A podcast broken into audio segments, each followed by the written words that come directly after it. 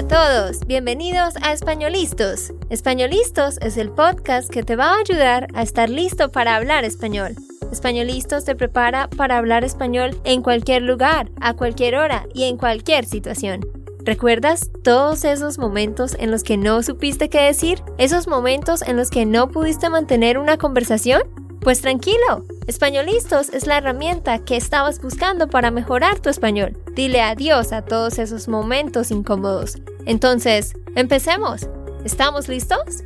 Yo soy Andrea, de Santander, Colombia. Y yo soy Nate, de Texas, Estados Unidos.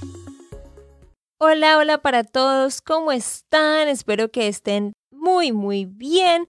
Ojalá que todos estén teniendo un lindo día y Hoy les quiero contar que vamos a seguir con la tercera parte de nuestra historia.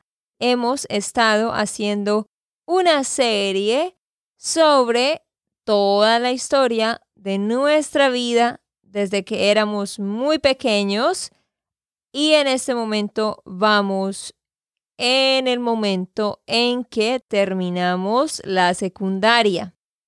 Si tú no has escuchado los dos episodios anteriores, puedes ir al episodio 147 y al episodio 151 y ahí vas a escuchar las partes 1 y 2. Pero antes de comenzar, recuerda que tú puedes descargar la transcripción. Solamente debes ir a espanolistos.com y allí puedes ver este episodio, das clic y te da la opción de descargar la transcripción para que escuches y leas al mismo tiempo.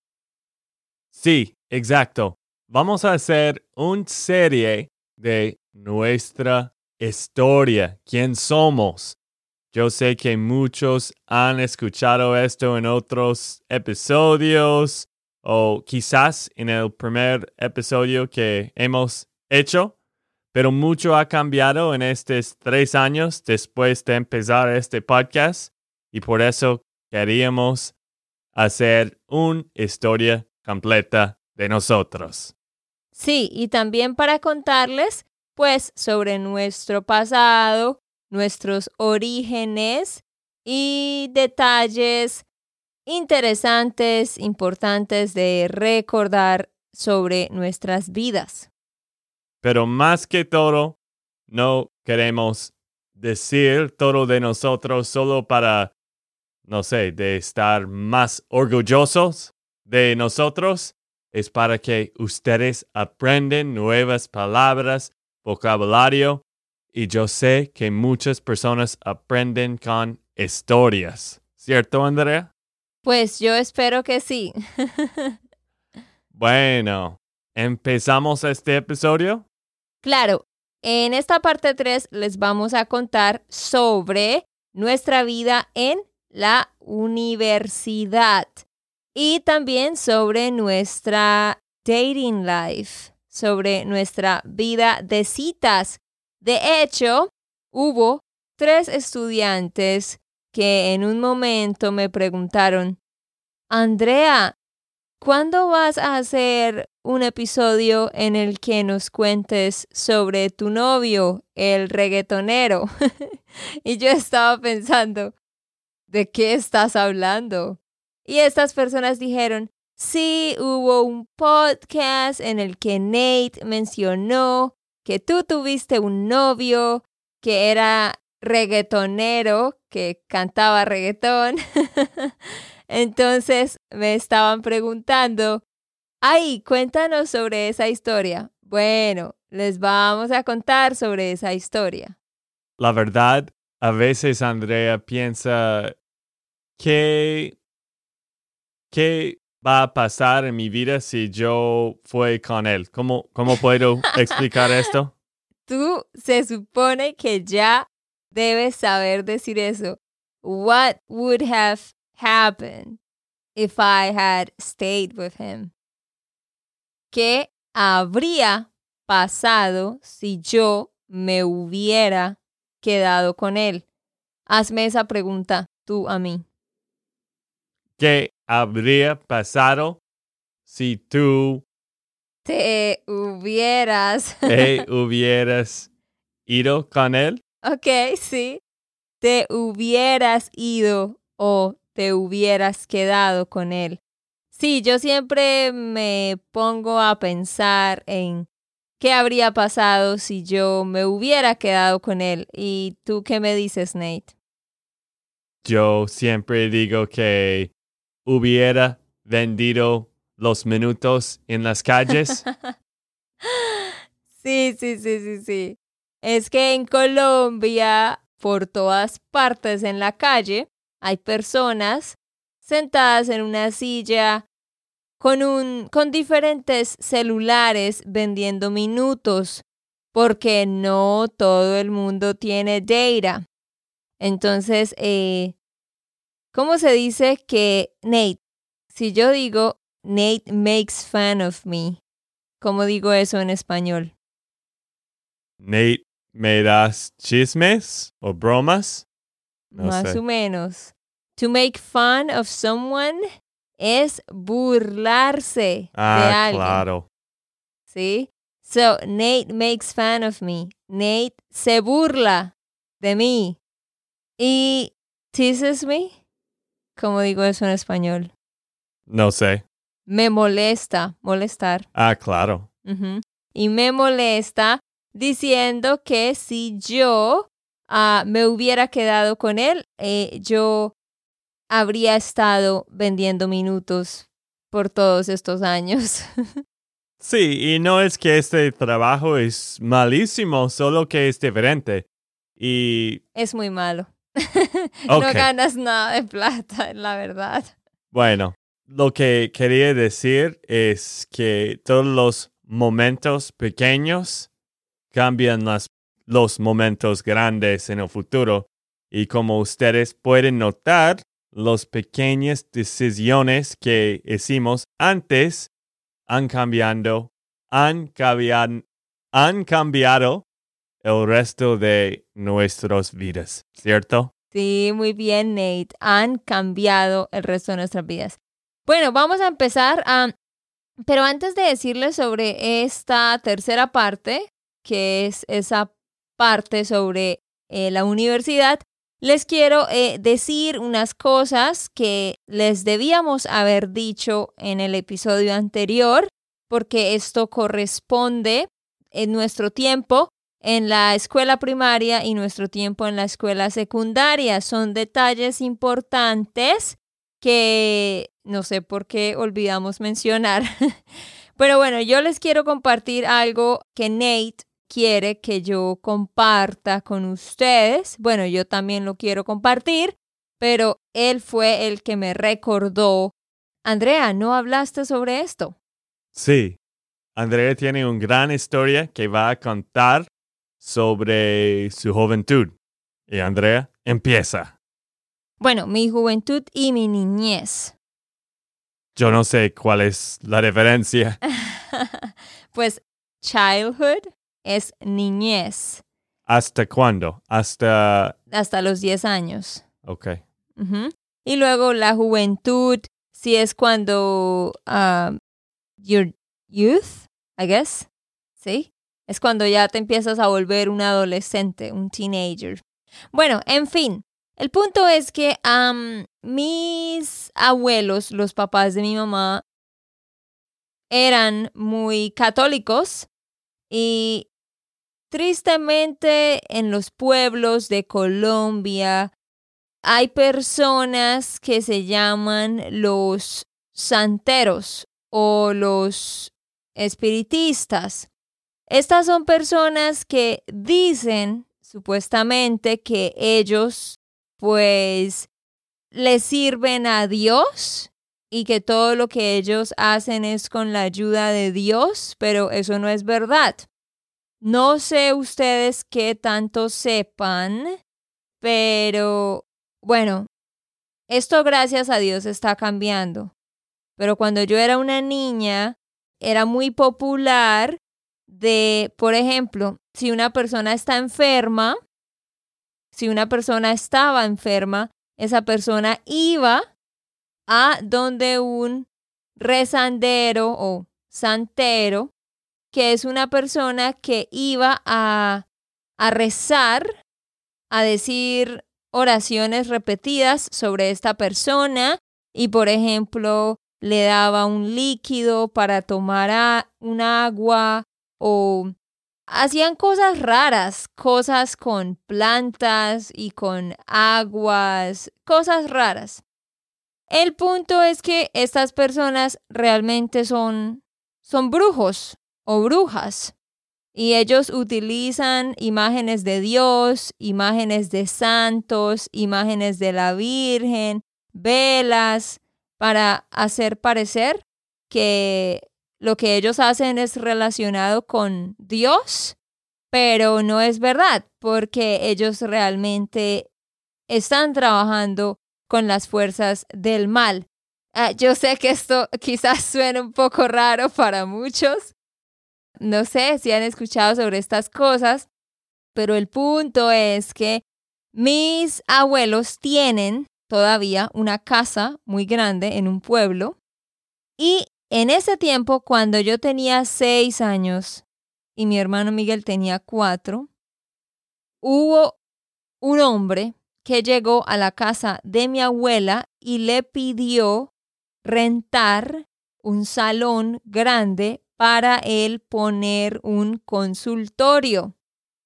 Él le dijo a mi abuela que él era un médico y espiritista a la vez que él ayudaba a curar a la gente eh, a través de los poderes de Dios.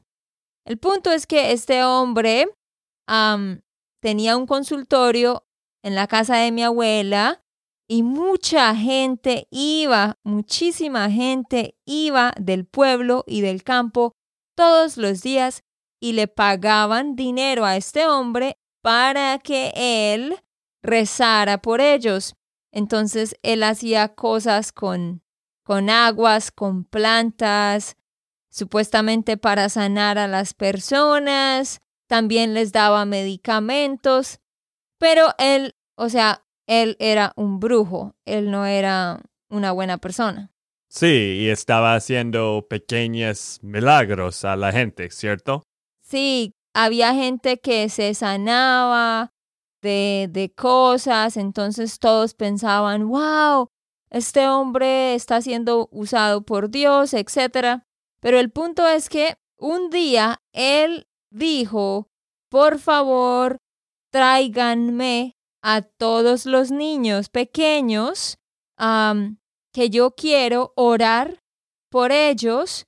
Voy a, a derramar una bendición sobre estos niños para que a ellos les vaya bien en la vida. Bueno, yo tenía seis años y mi hermano Miguel cuatro. Yo recuerdo que mis papás no estaban ese día y mi abuela nos trajo hacia este gran salón y yo no quería entrar, yo tenía mucho miedo porque ese señor a mí me causaba miedo. Pero el punto es que yo recuerdo que mi abuela nos entró a ese lugar, pero la verdad no recuerdo qué más pasó ese día. Pero lo que sí recuerdo es que después de eso, como dije, yo tenía seis años y Miguel cuatro. No sé, pero después de eso, todos esos años, desde que yo tenía seis hasta que yo tenía trece años, yo me volví muy insegura, siempre casi no hablaba, eh, yo no jugaba mucho con otros niños, eh, de repente me sentía triste y me ponía a llorar y yo no sabía qué estaba pasando. Mi hermano Miguel especialmente tenía muchas pesadillas. Un niño tan solo de 6, 7, 8 años se despertaba en la noche gritando eh, porque veía monstruos en sus sueños. Una cosa muy loca, ¿sí? El punto es que pasaron todos esos años y después empezamos a ir a una iglesia evangélica cuando yo tenía nueve años. Y entonces yo empecé a escuchar sobre Dios y todo, pero yo seguía como sintiendo mucho dolor en mi corazón. Era una cosa muy rara. Había momentos en los que yo me llenaba de, de rabia y me ponía a llorar y como me golpeaba a mí misma o me jalaba el pelo. O sea, un sentimiento de dolor y rabia me invadía a veces, sin ninguna razón. Y yo era muy explosiva y peleaba, etc. El punto es que nunca supe por qué pasaba eso, ¿sí? Y después, cuando yo tenía 13 años, Nate, ¿estoy alargándome mucho en la historia? No sé ninguna historia que tú no estás enlargando. Alargándote. Alargando. Es que no he escuchado esta frase. Alargando. Alargar la historia, hacerla muy larga. Sí, entiendo, entiendo el punto, pero ok, sí, continúa. Bueno, ya casi voy a terminar. Pero um, sí, es algo muy interesante porque cuando yo tenía 13 años, yo fui a un retreat, un retiro con jóvenes de mi edad. Esto era con una iglesia cristiana. Y yo quería pedirle a Dios que quitara estos sentimientos de dolor y de tristeza y de miedo e inseguridad, ansiedad que me invadían y yo no sabía por qué. Pues un día en ese retreat, en ese retiro, yo estaba ahí orando y el pastor que estaba dirigiendo dijo, por favor, todas las personas que han participado en brujería o ocultismo, por favor, vengan aquí al frente. Y yo estaba tratando de pensar y yo pensé, pues yo nunca he participado en nada de eso. Entonces yo no pasé al frente. Pero este pastor me señaló y dijo, la chica de camisa rosada, por favor pase al frente. Y cuando yo pasé, él me puso las manos encima y dijo, cuando tú tenías seis años fuiste bautizada por un brujo y desde entonces experimentas sentimientos de dolor, de tristeza. Mejor dicho, él me dijo todo lo que me había estado pasando durante esos años. Así que, por supuesto, este era el Espíritu Santo revelándole esto a este pastor. Y ese día él oró por mí y yo caí de rodillas y le pedí a Dios que me sanara y de verdad podía sentir que algo salía, algo salía de mí y es como que mi cuerpo se sentía menos pesado y desde ese día fue fue diferente. Por eso ahora hablo tanto. sí, cuando tú dijiste este detalle sobre no no pudiste hablar, pensé, wow, tú cambiaste completamente. Pero una pregunta para ti en esto. En este tiempo, este fue como 10 años después, ¿cierto? No, so, esto fue siete años después. Siete años después. Y tú estabas cantando a algunas personas sobre, sobre este evento cuando tú tenías seis años o no? No, no, yo no. O sea, ese día, cuando ese señor hizo eso, que entramos a ese lugar y él, entre comillas, oró por nosotros. después de eso, mi mamá se enteró de que eh, mi abuela nos había entrado a ese lugar ah, y ella se enojó con mi abuela. Y después de eso íbamos a la iglesia y todo, pero, o sea, yo nunca fui consciente de, de eso, si me hago entender. Entonces yo creo que mis papás y yo nunca intencionalmente le comandamos a, esas, a esos espíritus que salieran de mí hasta ese día cuando yo tenía 13 años. ¿Y qué pasó después de este evento con el pastor? Pues ah, sí, como dije, eh, yo estaba llorando, llorando, llorando mucho y sentía que un viento salía como por mi boca, como que algo salía, como yo sentía que estaba siendo liberada de un peso que me oprimía. Y no, después de eso sentía una paz, no sé, fue una experiencia que no se puede explicar con palabras. Sentía mucha paz en mi corazón. Y, y ya después de eso em, me sentía segura, eh, no sentía miedo, eh, no tenía ese tipo de cosas así que yo me golpeaba o cosas así. Oh, wow. Esta historia es muy interesante. Espero que ustedes han aprendido con esto. Y es, para mí es, es muy bonita que tú has tenido esta experiencia. Y gracias por compartir esto. Eh, con mucho gusto y sí, ojalá que les haya parecido interesante porque de verdad es algo que le agradezco mucho a Dios porque fue Él quien de verdad pudo sacarme de, de todas estas cosas raras que yo tenía.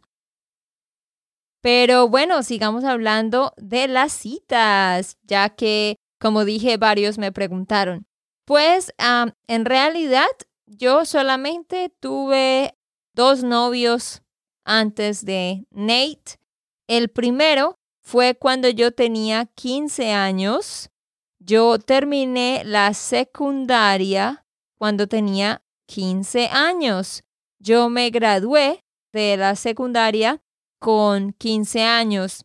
Entonces, ese año me hice novia de un chico que había llegado de Venezuela y él supuestamente era cristiano y él cantaba reggaetón, pero reggaetón con letras no de sexo, sino con letras como de la vida y de historias y cosas de Dios, etc.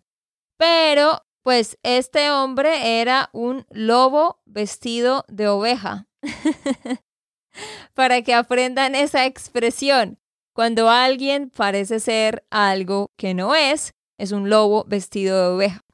Mm, interesante. Ajá. Entonces, bueno, el punto es que este chico me escribía muchas cartas y todo y quería que yo fuera la novia y a mi papá no le caía bien él. Pero yo insistía, insistía que quería que él fuera mi novio, etcétera, etcétera. Entonces, sí, nos hicimos novios, duramos eh, por seis o siete meses. Pues en una relación de, sentimientos por un año en total, pero noviazgo como tal seis meses. Pero esto no funcionó porque este chico era muy irresponsable, él no estudiaba, no trabajaba, solamente hablaba de la música y de proyectos que tenía, etc. Pero él hablaba mucho y hacía poco. además, él no era un chico cristiano de verdad, sino que, bueno, era muy loco y él quería que yo hiciera cosas en contra de mis principios. Entonces yo siempre le decía que no y por eso peleábamos y luego volvíamos y peleábamos y volvíamos. Y hasta que por fin terminamos, gracias a Dios. Pero él me escribió una canción y por causa de esa canción, hasta hoy en día todos mis amigos y mi familia y mi esposo, uh, they tease me for that. Ellos me molestan por esa canción que él me escribió. Debíamos poner este música, este video que, que tú tienes de tu quinceñera, porque él estaba cantando esta canción en tu quinceñera, ¿cierto? Sí, él bailó conmigo en mi fiesta de quinceañera y me escribió una canción y me la cantó pero sí, esa es la historia con el reggaetonero. Él decía que, oh, vamos a casarnos cuando tú tengas 18 años y vamos a ir a vivir a una mansión en Puerto Rico. claro. Pero gracias a Dios yo no caí en su trampa. Ok, ¿cuál fue la primera novia que tú tuviste, Nate? Yo creo que he tenido como, no sé cuánto, pero en el Uy, cuarto un grado. montón. No, es que hemos, yo, yo he tenido muchos novios, pero solo por pocos tiempos, nada muy, Serio. nada muy serio. Y el primero era en cuarto grado, yo pasé un- una nota alguien para tener una novia. He tenido otros novios en mi juventud. Creo que el más grande fue como ocho meses quizás cuando era en el séptimo grado. Pero más que todo yo soy un experto, un experto Ajá. un experto en las primeras citas. o quizás no experto porque no he tenido muchas citas después de esta primer cita. Sí, de hecho, eres un experto en mantener la primera cita, pero casi nunca podías lograr una segunda cita.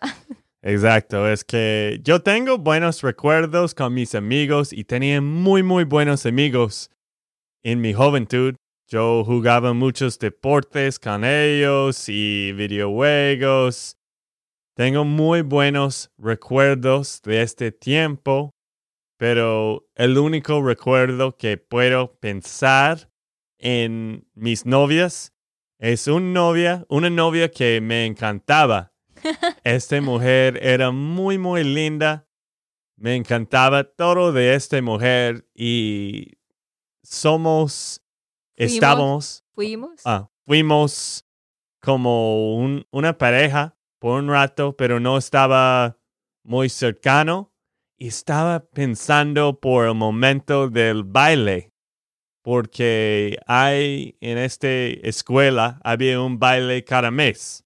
Tú no sabes nada de esta historia. Yo no sé de qué estás hablando, no. Pero en, en este high school, Secundaria. en esta secundaria, había un baile cada mes. ¿Cada mes? Sí, cada mes. Y era los viernes en la noche, a las 7 de la noche. Los hombres estaban en un lado, las mujeres en otro lado.